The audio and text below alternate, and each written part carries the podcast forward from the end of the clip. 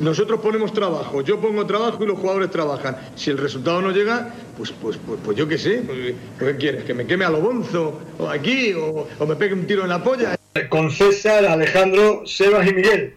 Con vosotros me iría a las murallas chinas con un par de mulas para los bocatas y el agua para no deshidratarlo, sin duda alguna. Todo tuyo, César Vargas. Hola a todos, ¿qué tal? Bienvenido a Un En la Olla, vuestro podcast rojiblanco semanal, eh, que está hoy un poco en un sándwich entre dos partidos de la Almería. El sábado ese Almería-Huesca que dio mucho, mucho, mucho que hablar. Eh, no solo en lo futbolístico, también en lo social. Creo que hay muchas cosas que comentar de ese partido, pero es que también mañana martes se juega en Águilas, Copa del Rey, primera ronda, el Almería que visita eh, un rival vecino, casi hermano, ¿no? Porque todos los veranos vamos a Real, pero ahora será en duelo oficial el que nos mida contra el club de Alfonso García y en el que trabaja como futbolista Calu. También vamos a hablar mucho de eso porque la mitad de los que estamos aquí vamos a estar en Águilas. Eso hace que sea un duelo muy especial. Tal y como ha dicho Asensio, el único motivo es que somos imbéciles. Si no, pues no iríamos un martes a las 9 de la noche a ver ese partiducho. Asensio, ¿qué tal? Muy buena. César, pues no, no, pues nada, que yo simplemente bueno, te he insultado antes en el grupo, igual que me he insultado a mí mismo, igual que he insultado a otro, me imagino que varios cientos de personas eh, que viajarán a Águila un martes a las 9 de la noche para ver un partido de Copa del Rey. Pues yo es que creo que no hay otro adjetivo posible que podamos que podamos otorgarnos que el de imbécil. Miguel, yo sé que no está de acuerdo conmigo, pero bueno. Yo lo tengo asumido. Eh, escuché el otro día eh, Saldremos Mejores, que es un podcast eh, bastante Sí. interesante que os recomiendo. Sí. Y le decía a Inés Hernández a Manuela Carmena, que entrevistaron a Manuela Carmena. Bueno, no, al revés, le decía a Manuela Carmena a Inés Hernández que eh, ella siempre decía que sí en su vida, aunque luego se arrepintiera. Porque creía que había que probar pues, el mayor número de experiencias posible. Yo creo, Asensio, que esta es de las cosas que tú me, dij- me dijiste que sí, y puede que te arrepientas, sobre todo en el caso que no hemos contemplado en ninguno de nuestros análisis de que haya prórroga y penalti y tengamos que llegar a Almería a las 3 de la mañana. Pero bueno, todo se andará. Y que pierda. Bueno, a ver, realmente a mí me da igual que pierda o no. Si es que me da lo mismo. Yo el- te dije que sí porque me seducía el primero el, el ir a Águilas, que es un viaje relativamente corto, echar por ir a la tarde, tomarte algo, mm, estar contigo, estar con, con- con más gente y echar un rato. Realmente el partido, a ver, no quiero que pierda, pero me da un poco igual, ¿eh? Bueno, eh, se acaba de suscribir por séptimo mes eh, Altiplano Bazauda. Muchísimas gracias por esa suscripción. Y nos está quedando una presentación densa, pero es que tengo que seguir engordándola porque mientras estaban esperando ¿no? a Asensio y a mí en la previa a esta conexión, Seba y Miguel estaban hablando de andamio y de muro. O sea que parece que Bonito. la iniciativa de hacer un mural de la Almería va para adelante. Miguel Rodríguez, ¿qué tal? ¿Has localizado algo interesante? Eh, bueno, interesante. Tiene que pasar el filtro. El filtro de Sebas, claro. el jefe. El director de obra. Pero eh, seguimos, seguimos trabajando, claro. Bueno, eh, Seba, Seba Guirao, ¿qué tal? ¿Hay filtro, ¿Está el filtro por las nubes o está, está el listón bajo? Bueno, eh, el filtro está abajo de momento. Básicamente porque yo todavía no he visto nada. El Miguel me ha puesto ahí dos imágenes y, y yo no he visto mucho. Pero a mí me gustaría ver alguna que otra pared, barra, muro, pues un día que vaya a pasear en camisa y, y la camisa metida por dentro, pero, pero que, que lleve, que lleve bombacha por detrás, ¿sabes? En plan como, como que la camisa ya está un poco harta de vivir, ¿no? Y después de varios paseos así, pues ya, ya veré. En fin. Eh, eh, nada más, aquí estoy, al lado de. Si te interesa, lunes de mierda, como a veces pasa, y esta es la hora de, de recuperar. Yo llevo, yo llevo bastante bien el lunes, ¿eh? Por cierto, hablando de frío, Miguel ya ha inaugurado definitivamente la temporada de batas, ¿no, Miguel? Ya, ya sí. Yo no sé qué hacéis que no tenéis puesta, puesta vuestra bata. Eh, Lo raro ahora mismo sois vosotros. ¿Un pascuero detrás de ti puede ser? Sí, bueno, ¿y por qué quita los papelillos de los mantecados que tenía por aquí? Ya está comiendo Ya, manteca, Ya, tío. ya hay mantecados de fondón. Dijeron unos colegas que estuvieron el otro día en fondón, que alquilaron la casa rural, dice que había una hora de cola para entrar a la tienda donde venden los mantecados de. ¿Qué estás hablando, chiquillo? Como, como más barato, lo regalaran o algo, yo creo. Yo, Pero- eh, tú a fondón, ¿y qué tienes que hacer? Pues ir a la tienda donde venden los mantecados de fondón. ¿Qué, Ya, qué va a hacer? Ya. Aparte, la tienda esa está abierta todo el año, ¿eh? La gente podría ser un poco más previsora. Si quiero decir, si tú en Navidad vas a querer mantecado de esa tienda exclusivamente, lo puedes acércate en agosto. Ah, pero es que. Ya, pero a la gente que le gusta, ¿ser previsora o por culera? ¿Cuánto tarda un mantecado en, en caducar? Eso aguanta de un año para otro, ¿no? Coño, joder, tanto. En las cajas que venden para los viajes de estudio suelen ser las suelen ser los del año anterior, o eso o es un mito. Eso decían. Eso dice el mito, ¿no? Claro. Pero eh. ta- también es verdad que los mantecados de fondón, como tienen esa textura, iba a decir blandilla, hombre, dentro de lo que cabe, yo creo que sí que se pueden poner un poquillo más durillos para el año siguiente, ¿no? Pero, pero bueno, oye, por cierto, hombre, hostia, esta pregunta, ¿cómo es posible que no la hayamos hecho aquí todavía? ¿Tú prefieres mantecado de fondón chapado o sin chapar? aprieta así un poquito ah, y la concha se O escúchame, soy, soy bisexual de mantecado de fondón. Me gusta chapado y sin chapar. Yo ahora últimamente lo trabajo más sin chapa. Sí, ¿verdad? Sí, el que me da como la sensación de que, de que estoy disfrutándolo más, porque Es que cuando, cuando los chapas se deshace, ¿no? Tienes que revés. tener una técnica No. muy depurada. no se comprime, se prensa. Claro. Las Pero el, el- el- el- el deba- el debate para mí es mm, mantecado de fondón versus mantecado de laujas, que son prácticamente iguales, lo único que le cambian el envoltorio. Le puedo aportar es mucho que ¿eh? Puedo Si te pones ahí científico, así como si fuera el, el Pepe de Masterchef, pues sí, te- es verdad que, que se diferencia. Puedo aportar datos al respecto. Están las dos fábricas. He visto cómo se hacen ambos mantecados, ¿eh? No, pues sí, ya Igual el que pisa, lo pisan con los pies. Tú puedes pisar con los pies que quieras. Ahora no te lo recomiendo, ¿eh? ¿Aprecia alguna diferencia significativa entre ambos, Asensio, desde, Pues, la- desde sí. tu punto de vista práctico? Desde el punto de vista gastronómico, sí, hay una diferencia importante y es que el mantecado de, del aujar, digamos, se te deshace de una forma más. se te fragmenta en la boca, es menos, menos consistente y el de, el, de, el de fondón es algo más mm, graso, ¿no? Por decirlo de alguna manera, es más, más pastoso. Ambos El de son la delici- se puede apretar así y se hace Sí. un, un, sigue siendo un cilindro. Puedes apretar los dos. Podemos dar muchos datos al respecto. Mira, eh, existe lo que es el mantecado, el mantecado clásico, el mantecado canónico, que pues, pues eso, que es la bola. Hablar con, una boca, con la boca llena de mantecado es una, es una labor bastante difícil. Mucha gente lo lleva a cabo día a día, incluso sin mantecado. Y luego existe el polvorón. No sé si lo habéis puesto ya aquí sobre la mesa, el polvorón. No, estaba hablando solo de mantecado. Hechos No con tecnicismos todavía. El polvorón, que también se, se trabaja mucho en laujar y, y fondón, eh, consiste en un mantecado básicamente con almendra. Y está riquísimo. Es diferente, pero también merece mucho la pena. Incluso de vez en cuando pues, te encuentras tu almendrica, la, la muerdes y está delicioso. Luego hay mantecado de chocolate, en, en fondón hacen mantecado de chocolate también, lo hacen de, no sé si son de coco, eh, hay mantecado De de, avellana. De limón creo que no trabajan ellos. Y ya si nos metemos en el mundo de la rosquilla, se abre un apasionante el también abanico, ¿eh? El rosco de, el rosco de vino, ¿no? Pero entonces, eh, no puedo usar indistintamente manteca o polvorón. Soy No. un paleto si hago eso. Si tú haces eso, demuestra absoluto desconocimiento. Vale. Hay que diferenciar. Entonces, polvorón, pol- polvorón es solo con almendra.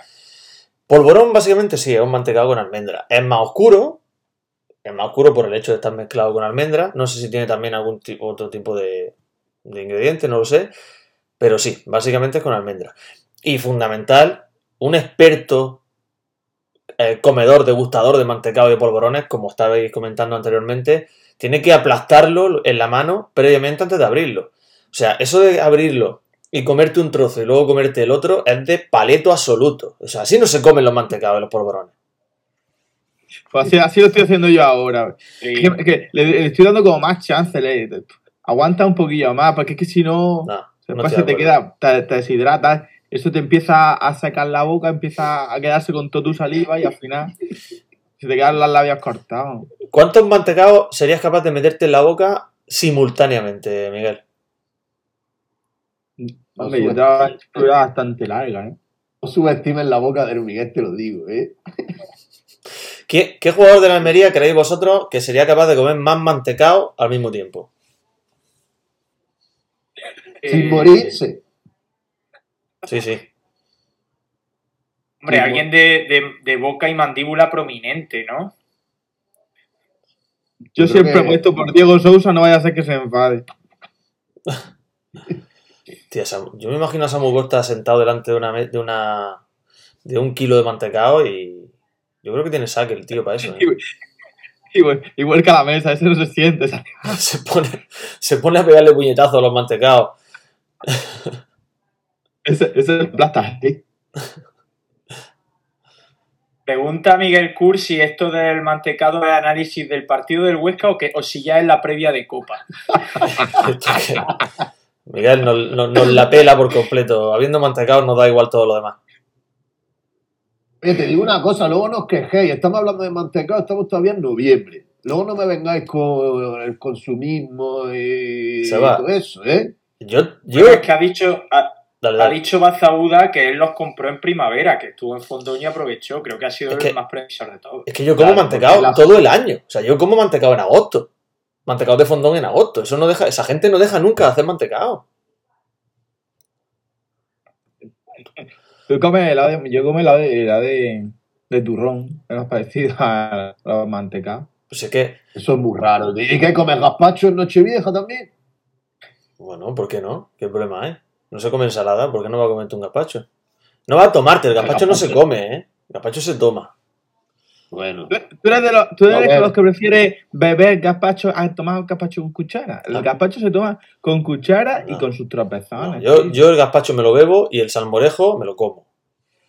Confunde el gazpacho con salmorejo, Miguel, tío. El gazpacho es un vaso No, no, no. fresquito y ya está. El gazpacho te lo ponen con tu, con tu cebolla, pepino y tomate y tus trocitos de pan tostado y te lo echas y, y a cucharadas Sí, te lo metes. Claro, si los ingredientes los sabemos todos, pero luego hay que triturarlos. Pero si es que yo ya el gazpacho ya...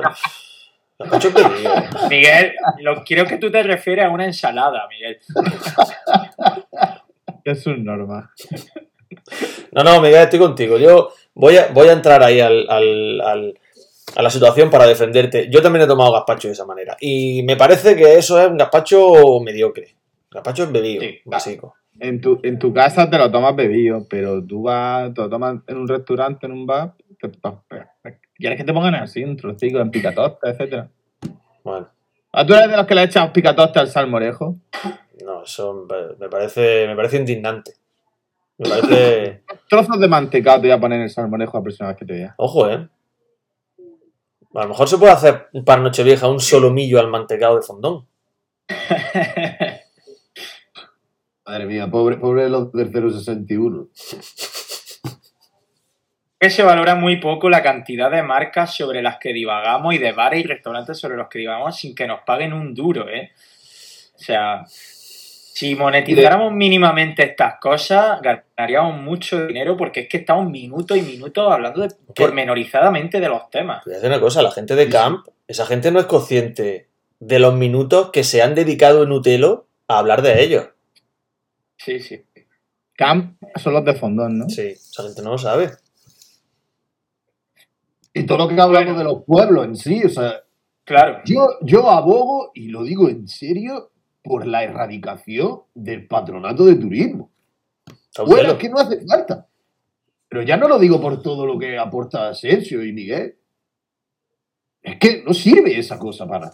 Bueno, ya está. Eh, eh, ha dicho López que, la un- que en base a esta teoría la Unión Deportiva Almería apenas nos pagaría, claro, porque es de, de lo que menos se habla aquí. Eh, ¿Os parece que hablemos un poco de ese Almería Huesca? Porque hay muchas cosas que tocar, incluido el partido de mañana. Tengo, bueno, mm, no sé cómo introducirlo, pero sí sé un tema que quiero tocar y es el- con la sorprendente frialdad con la que se abordó en el grupo de Utelo de WhatsApp el penalti de Umar Sadik. Creo que simplemente se leyó un- una frase de Sebas diciendo de forma calmada y de forma pausada y muy coherente, este es el, primer, el peor penalti que veréis en la historia de la Unión Deportiva Almería. Fui yo, fui Asensio yo. dijo que estaba totalmente de acuerdo. Nadie vio, nadie vio pertinente añadir nada más porque eso lo decía todo. de verdad, no hubo ni un fana- fanatismo en el análisis del penalti. No, pues es que fue, fue muy raro aquello. El, el caso es que, bueno, yo creo que nos pasó esta escena que voy a narrar. Creo que es una escena que viviríamos todos en el estadio, aquel de aquel sábado, y, eh, nos parecerá familiar, ¿no? no o sea, no creo que fuera exclusiva de, de mi sector. Todo allí, cuando sabíamos que Sadik iba a lanzar el penalti, estábamos convencidos que lo iba a fallar. Es decir, se hablaba, se hablaba, se comentaba, el comentario habitual era de bueno, a ver si hay suerte, el rechace lo mete, eh, se le escapa al portero por debajo de los brazos. O sea, era lo que se hablaba. Que se fallaba, estaba claro. Ahora, lo que no esperábamos es que hiciera aquello, que hiciera una especie de rabona que se le fue al- al- a la izquierda del portero de una forma lamentable. Ahora no, de Panenka, Panenka, ¿no? Bueno, sí, Panenka, perdón, sí. Panenka, sí, me equivoco, sí. Ya no sabe ni lo que vio el tío. Yo, yo lo que. Lo típico que pasa siempre, te celebra que te han pitado penalti, como si hubieran marcado. Ves que, Que es Sadik. que lo va a tirar Sadik, pues baja un poco esa euforia. Los de atrás que te dicen que te sientes, que no puedes ver el penalti de pie estando en el fondo, que es una cosa que todavía sigo sin entender. Aquí, palito para Chusi. Y Y el señor Sadik que la tira de esa forma afuera. Y después se va riendo. Si veis la No se ríe. te- que no se ríe, se Pero va una- riendo hasta la grada diciendo, madre mía la que me va a caer. Claro, pero es una risa. Yo creo que es una risa así de. Hostia, tío, madre mía. Es como una risa ¿Cómo se que acabo de liar. de presión, una, una risa de tensión. Sí, Yo- José, efectivamente. Yo, bueno, ayer eh, yo pienso que a ese jugador y a todos los jugadores que están locos, tú no les puedes decir cómo tienen que tirar los penaltis. Porque no van a cambiar su forma de tirar los penaltis, igual que no van a cambiar su forma de regatear, de saltar, etcétera, etcétera, etcétera. Entonces, claro, entonces yo creo que si eso dentro del vestuario se considera un problema y se le quiere dar solución, el entrenador tendrá que cambiarlo y tendrá que poner a otro jugador. Ahora bien, puesto en este supuesto, ¿vosotros cómo lo haríais? Sentando al jugador y diciéndole, mira, tal y cual, tal y cual, tal y cual, o un día dice, mira, a partir de hoy, tira los penaltis Lazo si está en el campo, o de la O si está en el campo, u otro. Un inciso, Seba. Eh, es que me viene muy a colación. Rubi, cuando acabó el partido, obviamente habló de esta acción en sala de prensa y dijo dos cosas que hay que tener en cuenta en la pregunta que tú estás planteando. Lo primero que dijo es que el tirador, sí o sí, siempre, pase lo que pase, de manera irreba- irrebatible, es Ramazani, que no estaba en el campo. Vale. Y luego hay una serie de segundos lanzadores, entre los que eh, Umar Sadik cogió la pelota, no sé si como segundo lanzador o saltándose eh, el- la jerarquía. Y luego dijo lo más importante para mí, que Umar Sa- Sadik Umar, es que hay que empezar a llamarlo así porque se llama así, Sadik Umar eh, estaba mejorando muchísimo en los entrenamientos, en los lanzamientos de penalti. Rubi dijo que se quedaban en los entrenamientos a ensayar penalti y que lo estaba haciendo muy bien últimamente. Ahora, ¿qué dijo Rubi también? En el entrenamiento Sadik jamás había tirado un penalti como el que tiró a Lupanenka y que se fue. Bueno, entonces, claro, ¿qué pasó? Que Rubi vio con buenos ojos que Sadik tirara el penalti porque dijo, bueno, el chaval ha mejorado mucho, vamos a darle la oportunidad. Pero luego hizo eso y en plan, ¿por qué hace eso si jamás Ahí es donde voy, ahí es donde eso? voy, que realmente el penalti lo falla de manera eh, incomprensible. Porque ni siquiera es panenca, es que no es nada, es tirarla fuera. Que la, la tira a lo Panenka con, el- con el No. interior, con la Pero- pie abierto. A ver, un- a, a lo panenca. Se juntaron muchas ideas en la cabeza, pienso yo, pero, Pero- dices, pero- pero lo que ha dicho es César, dice, ¿para qué, ¿para qué se te ocurre esa idea? ¿Para qué se te ocurre esa Vale. idea? Vale, pero entonces más, es decir, es tan difícil. Es que, claro, como no sabemos lo que, lo que, lo que le pasó por la cabeza, pues muy difícil. Estamos aquí haciendo un poco un debate castillo en el aire. Pero si, si se. Yo qué sé, si le entraron nervios porque quería marcar o lo que fuera, si se equivocó de esa manera, yo pienso que tiene fácil arreglo. Porque. O sea, ese tío que ya tiene su, su experiencia, ¿no? Es decir, tío, no te pongas nervioso, no pasa nada porque falle, etcétera, etcétera. Yo qué sé. O sea, consideraría que es un trabajo relativamente fácil. Pero a bien, si el tío, tú lo ves, tú hablas con imagínate que eres el entrenador y hablas con él y dices, fu, este tío me la va a volver a liar. Porque yo creo que no. Te digo que lo, lo- lo puede volver a hacer en otro partido. Ahí está la dificultad, ahí está el tema que tiene que sacar un poco adelante. Yo creo que Entrenador. si hay otro penalti, si hay otro penalti, lo va a volver a tirar. Si, si, bueno, si hay jerarquía, como ha dicho César de Ramazani, y está en el campo, pues a lo mejor no. Pero si, si no, o si no está Ramazani, o si le toca la, la ocasión, él va a intentar tirarlo, porque eh, el Pichichi, el delantero, quiere pelear, yo pienso que por el, por el liderato de Pichichi, que es lo que está buscando, lleva tres partidos, creo, eh, o dos partidos sin marcar Lleva Eh, siete. siete partidos sin marcar y claro, yo pienso que ese ansia la- le pudo pero obviamente no lo va a volver a tirar así. Pues le pasó a, a Sergio Ramos, ¿no? Cuando hizo tiró al segundo anfiteatro el, el balón en el Claro, y pues, después ya no volvió a fallar. Pero si es que la cosa es que Sadik lo ha fallado también sin tirarlo así. Es que como ha dicho Bazauda y Aarón también lo dice, tienen el dato, 2 de 6 lleva. En Alcorcón marcó porque le rebotó en el larguero y le dio en la cabeza al portero, que son cosas que solo le pasan a él. Pero él ha marcado directamente 2 de 6 y uno fue un cantadón, recuerdo. No me acuerdo del rival, pero fue un cantadón de estas que el portero la adivina y se le cuela. Es un desastre. Pero y digo yo, tío. Si, ¿Qué pasa a los cuales? Que no ya el- está. Para mí la solución es que Rubi le haga entender que él no tiene que coger el balón cuando hay penalti, porque está claro que cuando coge el balón ya no hay manera de quitárselo. Voy a contar el, el episodio con Brian Rodríguez el año pasado, con Juan Villar también la ha tenido. Él tiene que entender que los penaltis no son lo suyo y eso se lo tiene que hacer ver Rubi, que nunca más coge el balón. Que le diga, mira, cuando tú te tires al suelo porque te han tirado, olvidas de la jugada, que la coja Lazo o Curro, o es que, que la coja hasta Iván Marto, pero Sadik no. Voy a contar una anécdota, si me Pero, permitís, ¿vale? Eh, a ver, los, los entrenadores tienen una pequeña obsesión, y es normal, con el hecho de que su goleador esté enchufado, que esté haciendo goles. Y Sadik pasa en este momento por un momento malo, muy malo. Lleva, no sé si son siete jornadas sin marcar, y es una situación preocupante, no solo para Rubi, sino también para el club, porque el club sabe que ahí tiene un valor en el escaparate, un jugador que está siendo cotizado y al cual le quiere sacar dinero. Y si ese jugador llega al mercado de, eh, de invierno sin marcar, evidentemente su cotización baja mucho, mucho entero. De hecho, para mí yo ya me planteo si tiene que ser titular a día de hoy. Voy a contar una anécdota. Eh, cuando yo jugaba, no sé si era, sería juvenil de segundo aproximadamente, había un partido en, en, San Isidro. ¿En San Isidro era? Sí, creo que sí, en San Isidro. Contra el, o contra San Isidro, o contra el Comarca de Níjar sería. Y había un compañero mío que era delantero, era muy bueno, de los mejores del equipo, que, no, que llevaba sin marcar 12 o 13 partidos, una barbaridad. Y estaba en el banquillo en ese momento. Íbamos ganando eh, de uno y nos hacen un penalti. Y el entrenador se vuelve loco. Lo, mm, o sea, rápidamente lo llama, no estaba ni calentando, lo llama, venga, rápido, corre, lo mete, lo pone en el campo, va a tirar el penalti y lo falla. Es decir, el penalti en muchos casos se ve como una solución de urgencia para un delantero que no marca, pero es que si ese delantero tiene esa, esa ansiedad, no creo que sea una, una solución de urgencia. Yo creo que Sadik lo pide, el equipo lo deja porque sabe que vive del gol y el entrenador también. Pero evidentemente fue un error. Hay expertos por delante de él.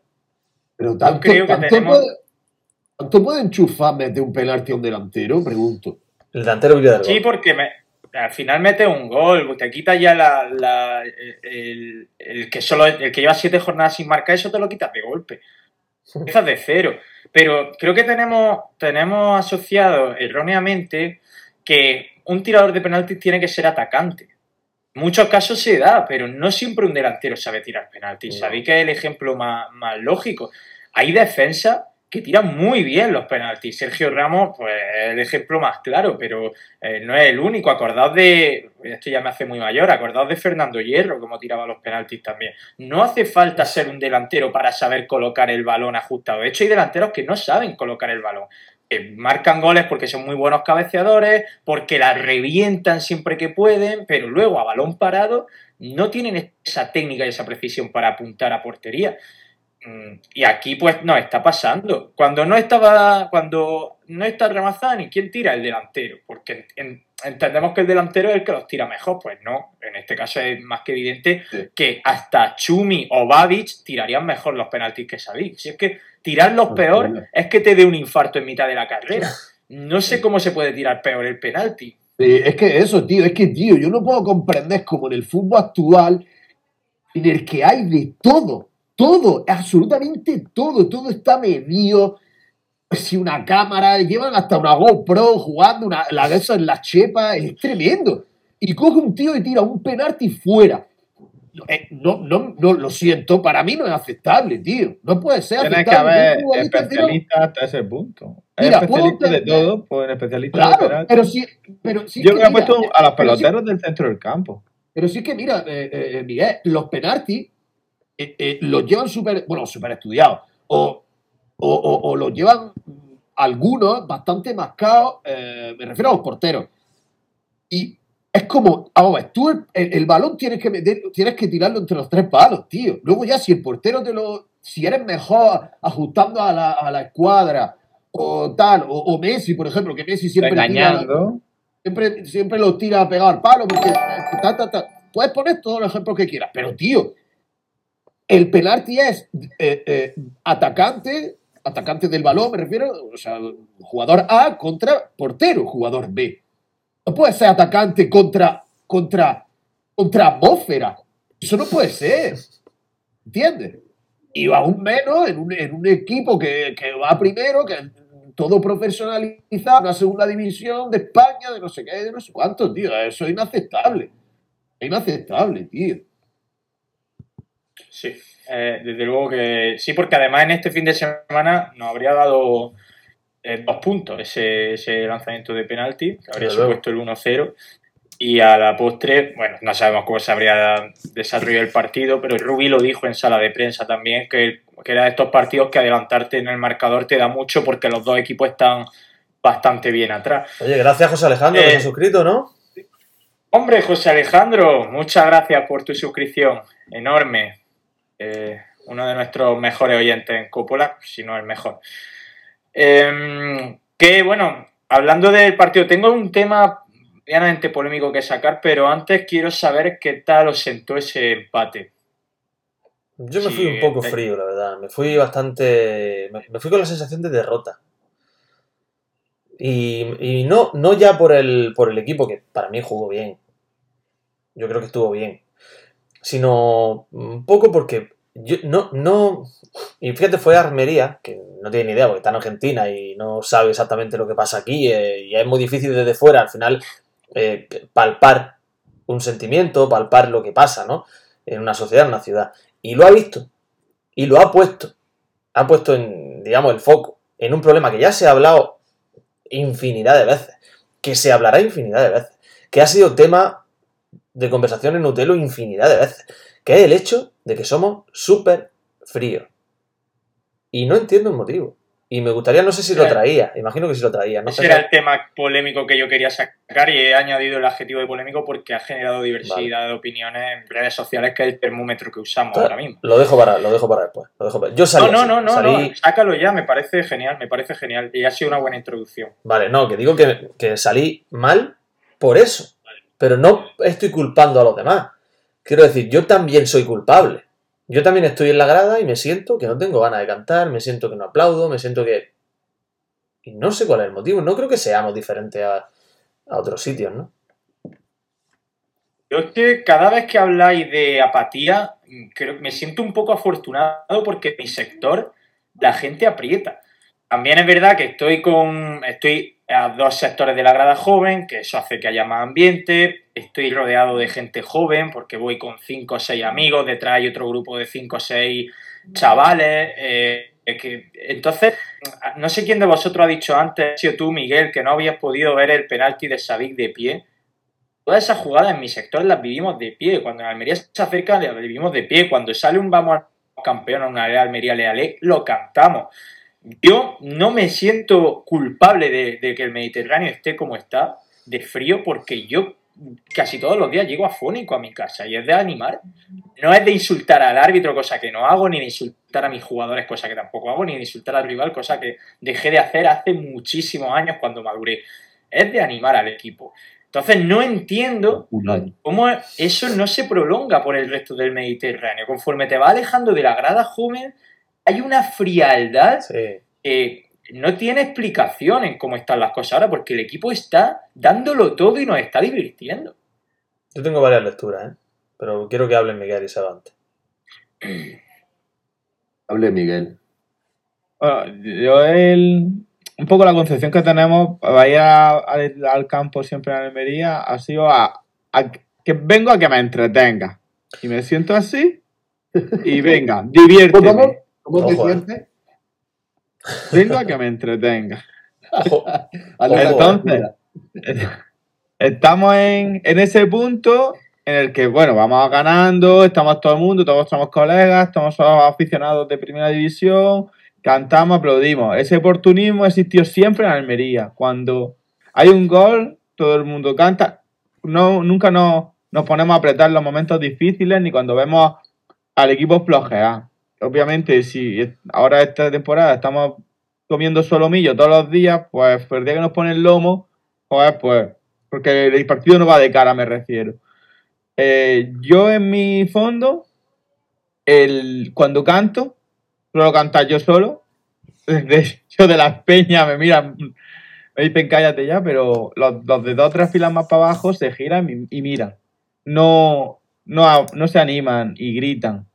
Ahora es muy fácil gritar con la mascarilla, porque no se te ve y se parece, no, no hace el ridículo, como un, hace la sensación de que es que estoy cantando yo solo. Pues si canto yo solo, pues canto yo solo. Por eso yo estoy con esa en el que eh, los, los comentarios de Twitter a mí no me representan. Cuando la gente dice, es que la gente, yo siempre me incluyo, porque yo soy gente. Es que, el, es que la afición, pues ahí yo no me incluyo. No me incluyo porque es verdad que a veces es ruido, pero a, a nuestra izquierda está eh, la Peña Miloja. Y ellos no paran con el bombo y el platillo, que tendrán más o menos repercusión, pero no paran. Y a la derecha creo que está la Esperanza del Sur.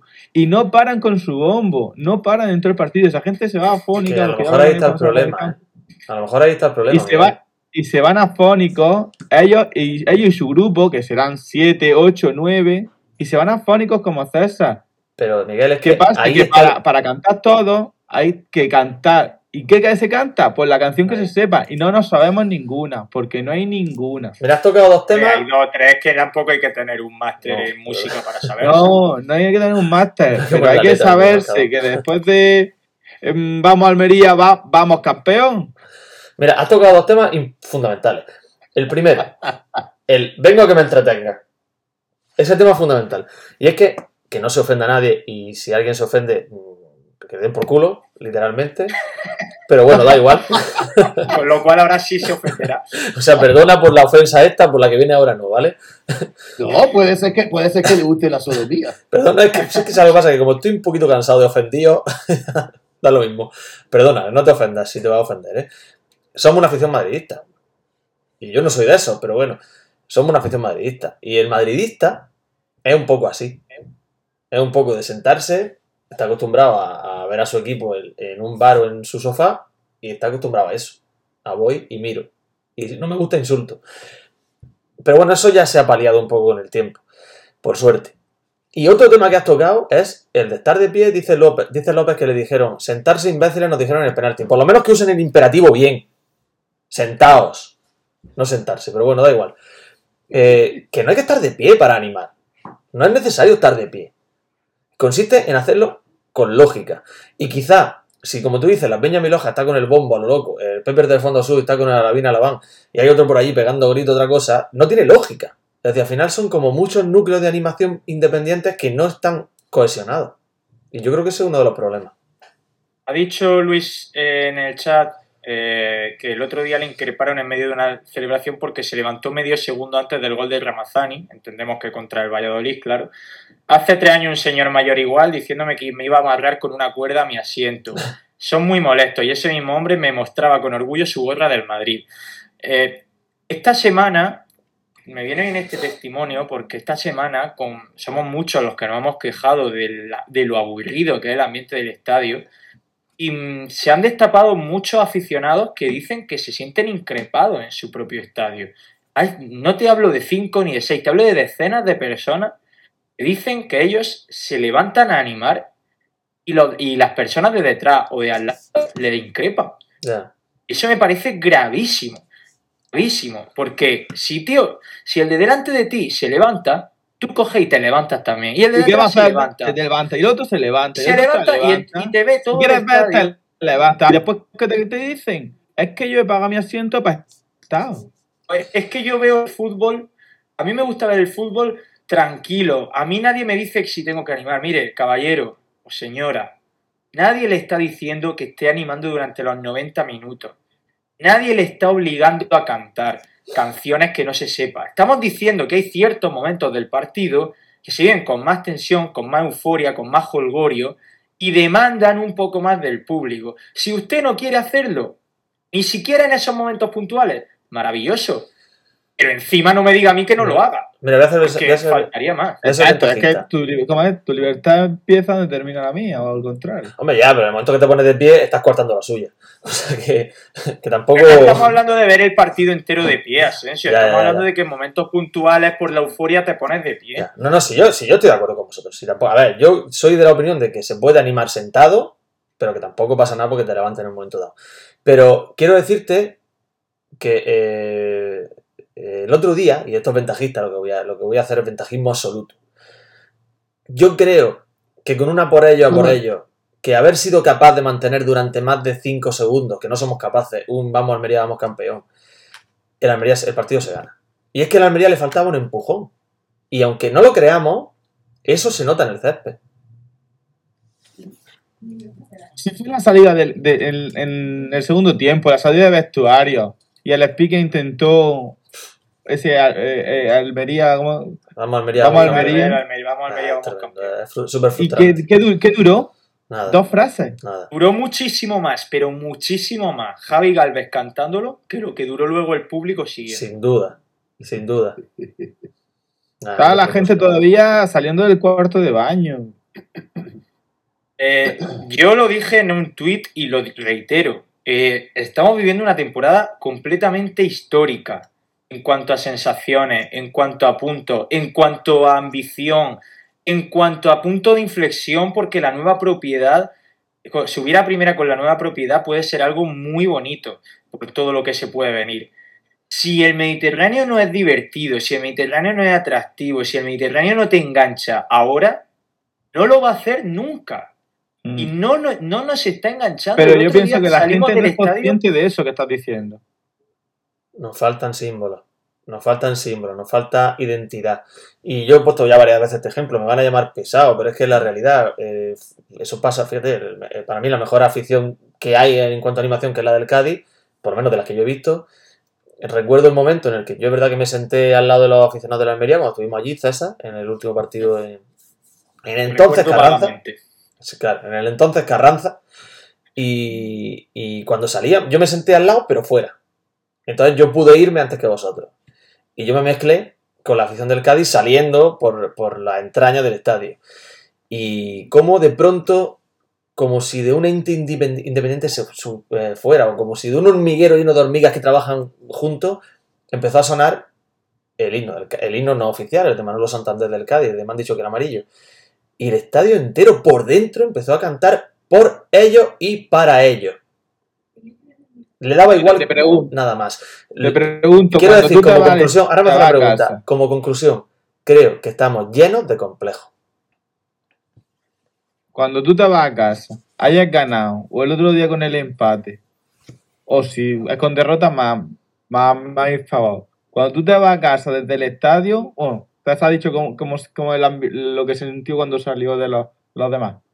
Pero, ¿cuántas veces te has ido tú y había un piterío de coches, iba la gente con la bufanda en la Ya mano, no pasa eso. ¿eh? iba la gente que se saludaba, que se miraba la cara y que gritaba y que, y que mostraba su bufanda o la bandera. Eso yo lo he vivido. Ya el no pasa. del Mediterráneo. Que fue los últimos cinco partidos del año que fuimos a ascender. Y ya. Pues eso tiene que ser para jornada 12 y tiene que ser jornada 13, 14. Que la sensación es que la gente no percibe momento en el que estamos, tío. Y vamos a contagiarnos un poco entre todos. Porque yo pité un par de veces, porque el otro día fui en el coche, no este el Huesca, sino el, el anterior, contra el Valladolid. Fui en el coche y ese partido fue emocionante, ese partido fue, remontamos. Entonces, ese partido yo pité, iba con mi bufanda fuera del coche y la gente, pues, cero caso, cero caso. La, gente culpa, que va andando al lado en la en, en la acera, cero caso. No podemos culpar a la gente. Esas carreteras eran Pero no podemos culpar a la gente por sentir lo que siente. ¿Me explico? Ya, pero, pero si tú vas a que, a que te dé igual, pues tú vas a que te dé igual desde el, que, desde el minuto 00 hasta el minuto 90, hasta en tu casa, hasta un martes, hasta un lunes que tienes que ir a trabajar. tío. También Tú creo. sientes lo mismo. Pues entonces estamos reclamando a la- que tenga la gente unos sentimientos que no tiene. Por eso, por eso no, no se puede culpar a la gente por sentir una cosa. O sea, tú sientes lo que sientes, tú actúas como crees que debes actuar. No se puede culpar a la gente Pero por eso. entonces nunca, entonces, entonces que nos cambien a los estadores del Mediterráneo, que esto no Pero nos vale. yo lo que te quiero decir con eso es que no creo, no me creo que seamos distintos a lo que son, por ejemplo, en Granada, que hace cuatro días jugaban con el Mancha Real en tercera y ahora cantan un himno antes de empezar el partido. No creo que seamos diferentes a ellos. Somos iguales. De hecho, aquí tienes a uno que tiene sangre granadina y sangre almeriense. Soy yo. Es decir, somos iguales. Se han dado cuenta que así, como lo hacen ahora, es más divertido. Son las Se mismas han dado cuenta personas. que es más divertido. Son las mismas personas. Y granadino. Te, te lo cogen, si la gente te lo compra, si les, si les es divertido, la gente te lo compra. Pero tienen que entrar una vez por el aro. Si no entran nunca por el aro, pues Por no, eso tengo pero que esta dos se, lecturas. se muerde la cola. Tengo dos lecturas. Entonces, Una. Una, falta una grada de animación bien situada en el estadio, no arrinconada y escondida, y con mucho color rojo y blanco, que conecte con el resto. Y falta Es que, un estadio menos frío. es que lo de grada joven es completamente esperpéntico lo que está viviendo ese grupo en el propio estadio. Yo, insisto, estoy muy cerca de ellos. Conozco a varios de sus miembros. Y día sí, día también están atados de pies y manos. El otro día no les dejaban estar de pie. Ya, ya. Hace dos partidos contra el Valladolid se tuvieron que ir. Estamos hablando de que es un grupo que, oye, mira, fuera del estadio han cometido errores, han protagonizado hechos bastante eh, feos en otra época. Yo llevo mucho tiempo sin, sin ver ni un solo problema relacionado con Grada Joven. Y dentro del estadio, desde luego, jamás he visto ninguno. Es decir, es un grupo que dentro del estadio gala, nunca ha protagonizado ninguna pelea, nunca ha lanzado objetos al césped. No, es- no entiendo que dentro del estadio ese grupo esté tan atado como está. Porque independientemente de que está dentro de una jaula, que es bochornoso que esté dentro de una jaula su propio club, está esquinado, que es bochornoso que esté esquinado en su propio club, Sí. Está obligado a no cantar o a no, a no animar o a no saltar o a no llevar bandera o a no llevar pancartas, pero bueno, por favor, que están en su estadio, que están en su casa, que están viendo a su equipo y quieren animar. ¿Eh? ¿Y qué se está consiguiendo? Que cada joven que tiene fotos espectaculares en otra época, que tú ves la grada joven de antes y dan ganas de meterte ahí dentro en medio a saltar, a animar, están consiguiendo que sea un grupo cada vez más minoritario porque es que no se aguanta lo que está viviendo Grada Joven, es imposible de aguantar. Yo no sé quién va a solucionar eso, pero es otro de los problemas del Mediterráneo. sí. ¿Qué pasó en Valladolid? ¿Por qué? ¿Por qué dices que se tuvieron que ir? Eh, por- porque la eh, represión policial ya era tal que se lo obligaron a marcharse, no les dejaban estar de pie, no les dejaban moverse de sitio. Joder, son un grupo de animación, no están haciendo nada. En fin, O sea, yo no puedo meterme en eso, no puedo meterme en las decisiones policiales, no sé por qué. Ahí, ahí la, no, pero es que no, pero hay que meterse porque es que de Yo lo que digo- yo lo que tengo entendido, yo he escuchado que el jefe de seguridad no, vamos, que está más tranquilo en su casa que trabajando. Es que las decisiones policiales son solo aquí. Porque luego tú te vas al Benito Villamarín y los ultras dan un colorido brutal. Te vas a Cádiz y los ultras, o a Málaga, o te estoy diciendo ciudades andaluzas, pero es que te vas a Madrid, ayer vi el Santiago Bernabéu, el, el Madrid-Sevilla, y la grada fans esa feísima del Madrid también hace lo que quiere en el estadio. Entonces. ¿por qué aquí en Almería somos los únicos que tienen a su grada de animación Por eso digo. atada? Que hace falta una vuelta de tuerca, hace falta que, que- que la grada de, de animación se sitúe en un lugar preferente, en un lugar visible y sobre todo que genere mucho calor. Mucho calor porque mm, yo creo que está demasiado oscura, en mi opinión. Y seguramente sea por, por lo que estás diciendo, pero o sea, es todo como la pescadilla que se muerde la cola. Ellos están ahí encerrados, no se sienten cómodos, no les dejan tampoco expresarse. Es que Evidentemente lo hay que sería, hay que quitar la valla. Y después, es que si te, te- tú que estás cerca, César, a ti te apetece un día, porque vengas más contento menos contento, o el partido vaya mejor, y llegue y te, quieres pegar con él y pegas cuatro saltos, tú no puedes hacerlo a día de hoy. No. Entonces, eso, dice, si, si el, el- el campo va bien y el de atrás te, te refunfuña que te pongas de pie y te apetece ponerte de pie, pues te acercas para allá, o si, si estuvieras mejor situado, pero sí, así lo de la afición no mejora nunca. Bueno, eh, me ha gustado tratando- mucho esta reflexión barra debate que hemos tenido sobre la afición. Eh, hay que pasar página, hay que pensar en el partido de mañana. Se ha ido a Seba y iba a contar una historia que creo que a Seba le iba a gustar, pero creo que no está.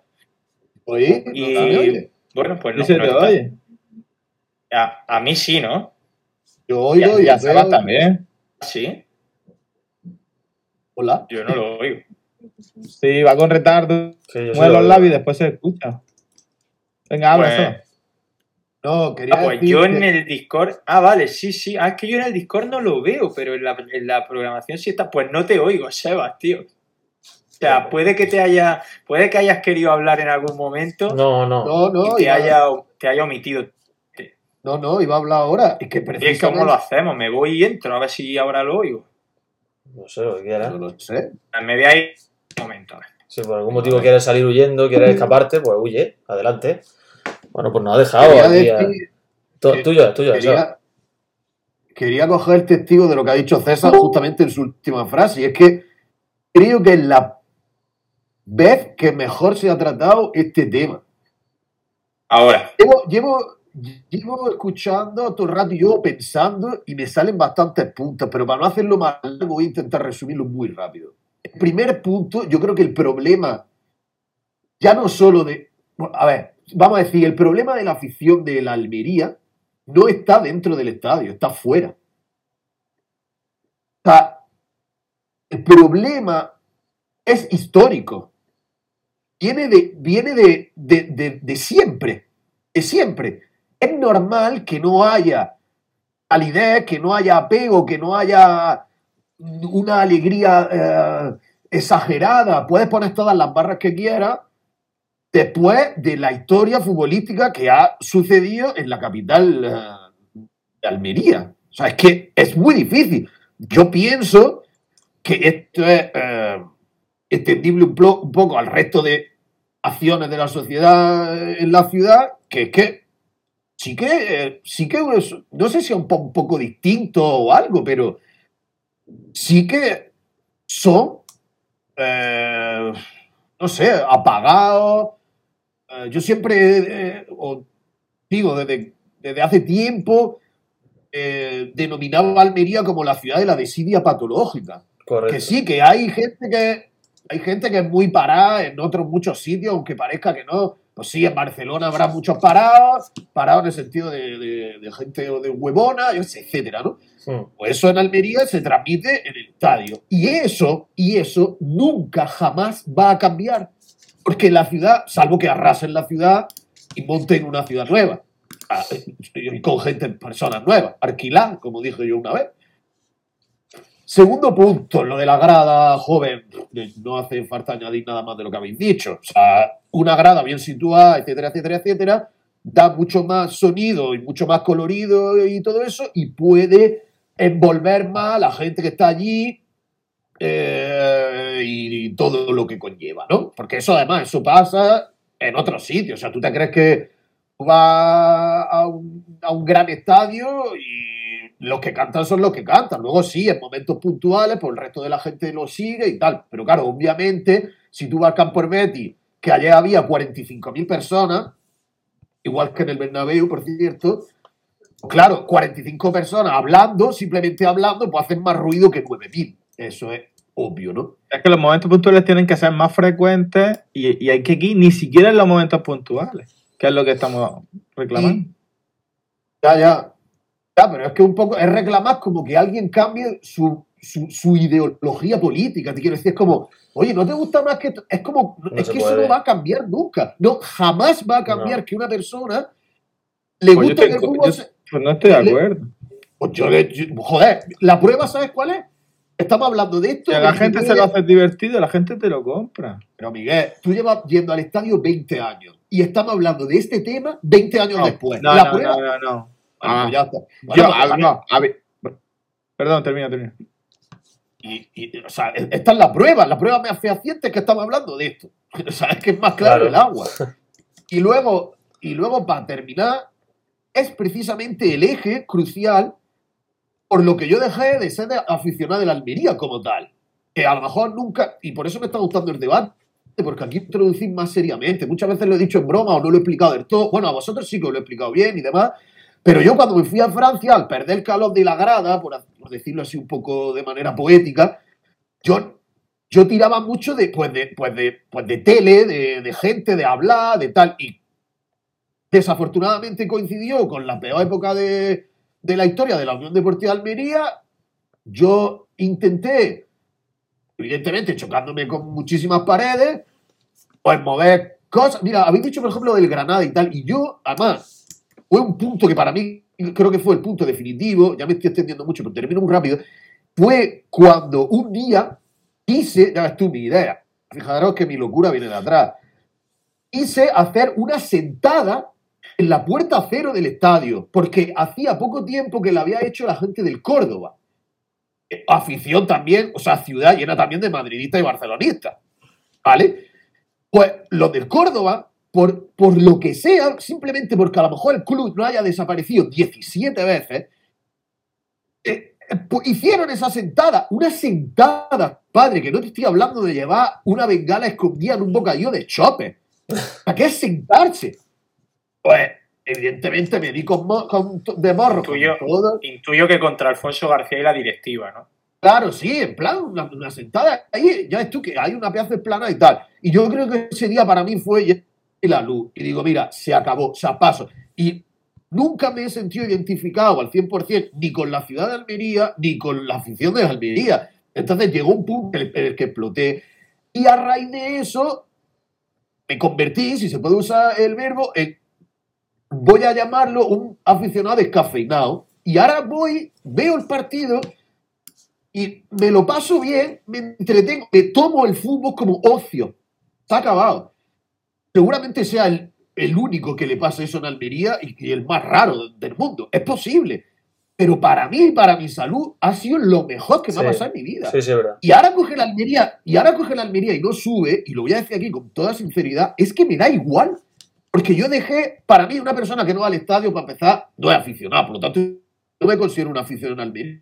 Y luego, una persona que la- su equipo pierde y le da igual, pues obviamente tampoco es un aficionado de ese, de ese equipo, ¿no? O sea, me, me estoy un poco autodenominando. Frase final. La afición de la Almería no tiene solución. Joder, un poco Yo- catastrofista, ¿no? yo- Contundencia. Mm. Dos cosillas de eso. La, La- mayoría, si queréis, la mayoría de la afición, si queréis, o un porcentaje alto, llamámoslo X. Yo creo que todavía el club ha cambiado mucho perfil de Instagram, mucho perfil de YouTube, mucho perfil de todo lo que estaba en su mano. Lo de los aficionados no estaba en su mano. Pues tenemos lo, lo de antes. Y yo no sé hasta qué punto el tema de seguridad barra permisividad o el tema de el mirar al aficionado con otros ojos mm, se tendría que tocar y sigue estando anclado en el pasado de Alfonso. De la estructura jerárquica de lo que viene siendo la, dentro del equipo, del club, dentro del club. Ya, Ya, eso eso te iba a hasta decir. Es que seguramente, seguramente Es que- los, los policías que dan las órdenes es que seguramente también sean almerienses. No, Es pues es que hay es un tío que es de seguridad y ese tío hace la. Se junta con el de la liga, se junta con el jefe de policía de Almería y entre los tres deciden qué hacemos. ¿Qué hacemos cuando se levanten? Les damos les- órdenes de que se siente. ¿Qué hacemos si se rebelan? Pues nada, ¿qué es qué pasa? Le ponemos sanciones, le ponemos la valla, le ponemos tal, le, le abrimos un expediente. Claro, todo eso en otros clubes, pues la aficionado tiene más peso. Eh, aquí, pues tiene más peso el que hace las carátulas de Man of the Match y el del que mide los kilómetros que hace cada jugador, pienso yo, que, el- aficionado. Hablando de si el club ha cambiado o no, me viene bien para introducir tema, que nos estamos yendo a la hora del programa, aunque sea rápidamente. Eh, lo he dicho antes, creo que es de las historias que le gustan a Seba, que es la historia de cómo tener una entrada para ir a Águila. Eh, desde que salió el, enfrentamiento Águila Unión Deportiva Almería, estamos hablando de, hace una semana ya, yo he estado pendiente del tema de entradas para Águila. Eh, me dijeron la semana pasada, nadie del club, pero algunos amigos, que lógicamente las entradas no iban a salir la semana pasada porque eh, estaba el partido en medio contra el Huesca. Y ya sabéis que poner dos entradas a la venta de dos partidos provocaría una explosión dentro de la taquilla del Mediterráneo. Entonces eh, teníamos que esperar a, a hoy lunes a que se pusieran a la venta. Yo, porque claro, no le iban a poner a la venta un domingo, no van a, a poner un tuit diciendo toda la información el domingo, ya esperaban al lunes, imaginaba yo, ¿no? Y hoy lunes, pues, han llegado las 9 de la mañana, las 10, el club no ponía nada. Digo, bueno, voy a llamar al club. Llamo al club. Ha llamado usted a la Unión Deportiva Almería. Si desea información sobre las entradas, pulse 1. Aquí le pulso al 1, vuelvo a ponerme en el oído. Debido a la situación actual por la pandemia, los partidos serán a puerta cerrada. Gracias. Acabó la mía. Bueno, pues después de varias intentonas he conseguido dar con una operadora por fin, una persona del club, que me ha dicho, a la que le he preguntado, ya eran las 11, 11 y media, le he preguntado, oye, ¿van a salir entradas para el partido contra el Águila?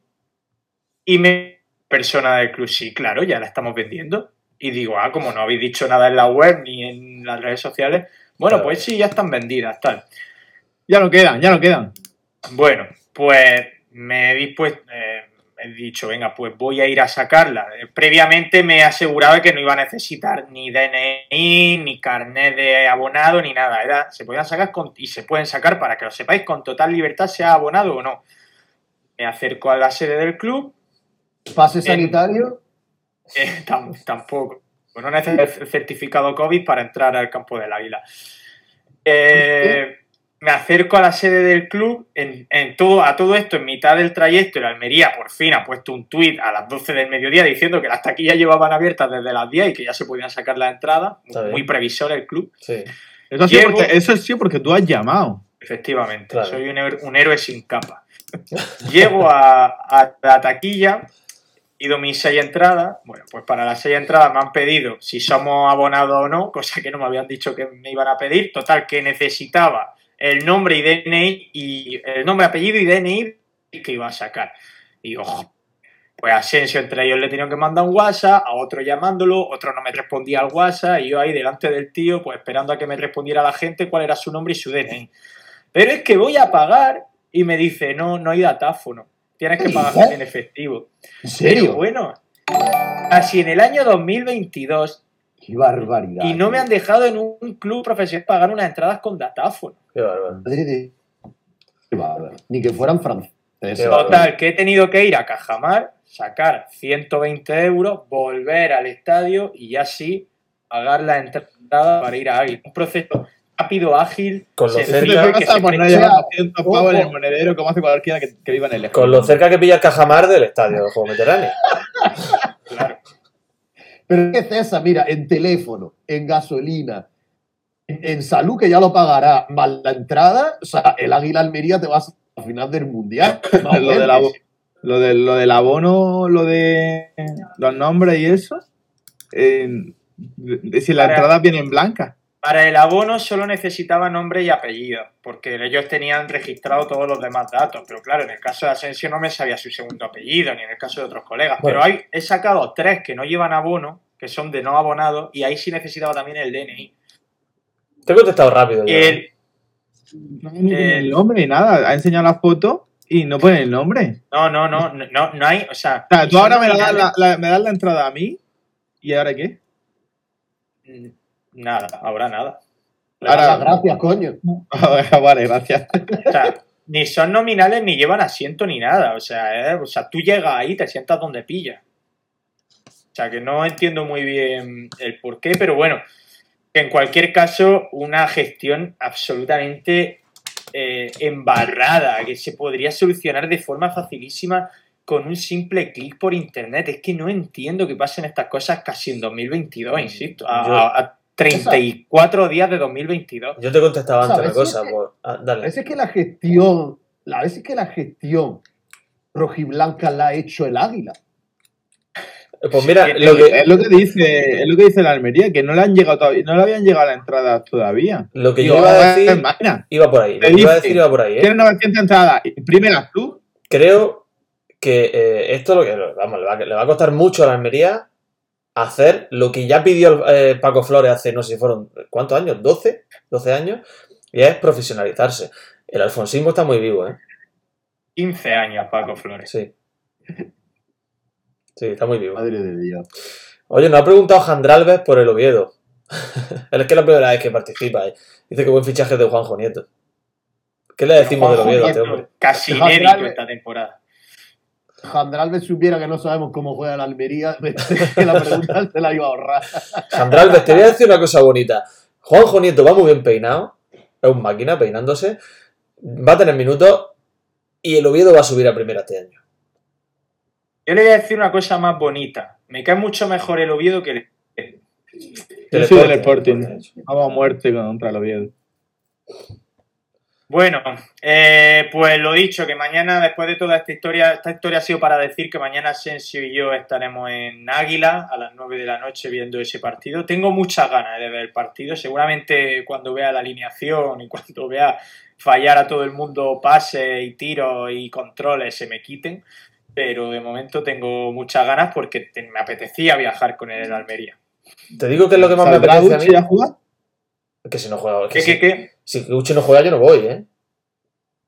No, a nosotros nos tienen que adelantar por la mañana la alineación del Águila para ver si viajamos o no. Hombre. Que como yo, como A ver me si enteré- estáis convocados, ¿no? como yo me enteré por la mañana que Uchi está lesionado o algo así, no voy, ¿eh? Pierdo los 20 euros, me da igual.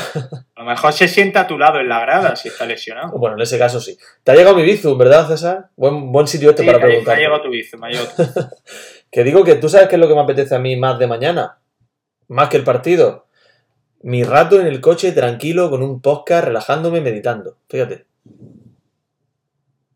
Es que va Bueno. Te dejaré elegir podcast. Ah, bueno, Estoy vamos. pensando todavía si, si voy me Vamos, es que no sé si iremos juntos, ¿eh? Es que lo mismo me voy en mi coche yo solo, César. Ya, bueno, ya hablaremos. ¿Ah, sí? Ya hablaremos. Ya hablaremos. Bueno, vale, vale. Bueno. Eh, Bueno, ¿juega mañana Sadik de titular? No, mañana, mañana vamos a sacar un equipo dantesco, ¿eh? Mañana jugará Martos con algún chaval del filial, eh, jugará Juanjo Nieto, jugará Centella, imagino. Vaya resopliva sacado. No, pero es que- Macariche. Bueno, es que ha sacado el tema. Ojo, que se me, que se me ha puesto, se me ha en- enchufado la vena del cuello, ¿eh? Ha sacado el tema que me gustaba, que quería yo traer hoy. Centelle. ¿Ahora qué? ¿Qué pensáis El otro día aquí me, aquí me no jugó bien, el otro día, es cierto. Pero es que no es la primera vez que pasa. Es decir, aquí me es un jugadorazo, pero por circunstancias que, en fin, lesión y demás, no está en su nivel. Su nivel, Quizás quizá. cada circunstancia sean jugar un partido cada mes y medio, ¿no? Bueno, ya, puede ser. Pero es que Centelles sí está rindiendo a un gran nivel. Centelles sí está rindiendo a un gran nivel defensivo. Y para mí fue un error quitarlo del equipo para poner a Sergio Aquieme. Y no porque Sergio Aquieme no sea el lateral izquierdo, que ya sabéis que yo soy su primer valedor. Pero es que yo creo que Centelles e- era intocable en la defensa ahora mismo. Entonces, para mí fue un error de Rubí. Escúchame, una, una última pregunta. Lo bien que le va a la Almería os ayuda a pensar positivamente para mañana? Es decir, ¿es que va a poder eliminarse como en cualquier otro año de su vida? Mañana es O un... el hecho, o el hecho de salirse de la tabla os da un poquito más de juguesca. Mañana es un 1-7 de libro. Ah, vale. ¿Cómo le da el gol a Calu Uche, eh? No, es a Chumbi, el gol de Chumbi, ¿eh? Pase de Uche, pero gol de Chumbi. Chumbi está allí también. Sí, no, yo creo que sí. Rafa Chumbi estaba en el. Estaba en el Águila, ¿no? Y algún otro más. ¿eh? Habrá ido, se habrá ido al Oviedo. Eh, Bueno, antes de- Este año, este año hay, que, hay que ir a por la copa, chavales. Para el año que viene jugar la web. Efectivamente, opino igual. Eh, antes de despedirnos, mientras Asensio busca lo de Chumbi, eh, se conoce ya el horario de la jornada 21 y 22. Ya sabéis que somos un programa estrictamente informativo, siempre pendientes de la última hora. Lugo Almería, lunes 21 de lunes de diciembre a las 9. Ese Lugo Almería ha caído el lunes, con lo cual nos viene regular para ir a Lugo este año, desgraciadamente. Y luego el de la jornada 22, eh, Almería-Cartagena en casa, domingo 2 de enero a las 6 y cuarto. Así que en año nuevo podéis Oh. hacer planes. Efectivamente está Chumbi y efectivamente está Abel Molinero. ¡Hostia! Abel Molinero. Y Caluche. O sea, Abel Molinero, tío. sí. ¿Cuán- ¿Cuántos años tiene ya ese hombre? Pues no creo que sea tan, tan mayor, ¿eh? Vamos, 32 vamos años. a verlo. 32 años.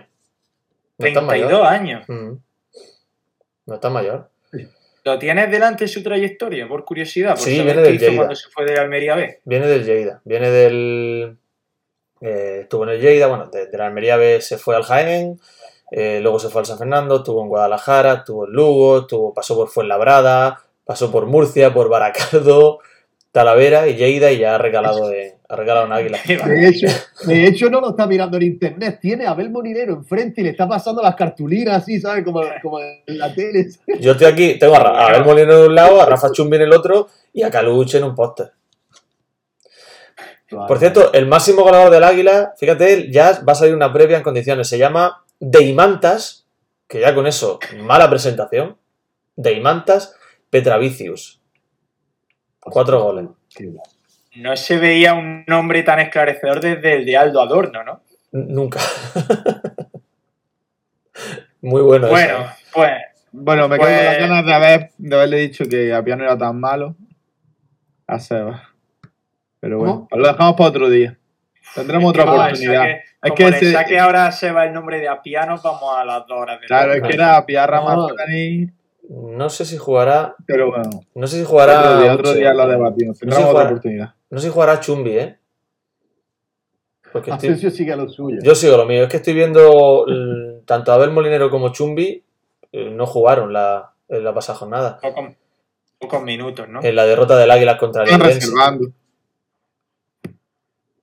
Pero Bueno, pues a, a mí me gustaría que jugaran los tres el rojiblanco porque son los únicos que conozco del Águila y me apetece volver a verlos, sobre todo a Calú, a don Calú Uche. Eh, vamos a ir despidiendo ya. Miguel Rodríguez, no te animas para mañana, ¿no? No va a haber un calentón de última hora. Estoy barajándolo, estoy barajándolo. Sé- ya sé que hay hueco, hay hueco en el coche de Asensio. Así que.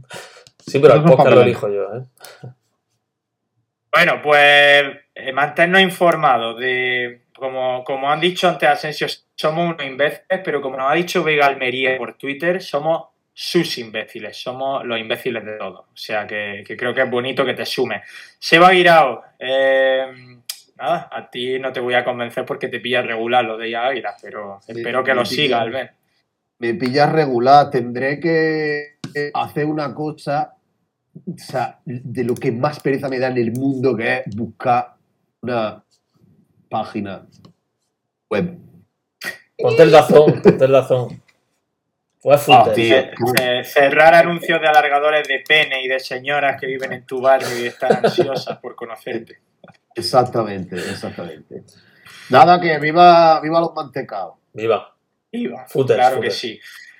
Eh, están en footers, ¿eh? Mañana por si quieres invertir parte de tu patrimonio en el partido, Sebas. Como hemos hecho Asensio y yo, pero tú para verlo de forma virtual. Eh, Asensio, que hablamos, me ha intrigado lo del coche. Eh, yo, bueno, ahora hablamos, ahora hablamos. lo Ahora hablamos. Que nada, que un placer. López, los mantecaos, siempre, siempre chapaos, por favor, siempre. Siempre. Eh, antes de evitar todo tipo de rumorología, Asensio y yo eh, nos llevamos bien, nuestra relación es fuerte. Si nos vamos por separado a Águila es por motivos personales de cada uno, no es porque no nos aguantemos en una hora y poco de viaje. ¿eh? O sea que, que, no, que no quiero que nadie piense eso. En fin, gracias a todos los que habéis aguantado esta horita y pico de, de podcast. Nos ha quedado guay hoy el programa, estoy contento. Y a ver qué tal nos queda el partido mañana, los rojiblancos que vamos a Águila. Pero bueno, había ganas ya de vivir primero una ronda de Copa del Rey y después un viaje con, con el Almería. Llevaros Lo vuestra dicho, bandera, ¿eh? La banderita. Llevamos, nos llevamos la bandera, la bufanda, nos llevamos todo. Ojo, Eh, podemos hacer una pancarta de Utel o de urgencia para llevarnos la mañana, ¿eh? uf, Ojo, ¿eh? Utel. Esto- ¿Estamos volviendo a tener 18 años ahora? Yo tengo una fan ahí que no uso. Venga. Ven, hazla- fabrícala, ojo- Miguel. Ojo a la última propuesta antes de que Richismo te propone a Sebas pillarse footers a medias para mañana.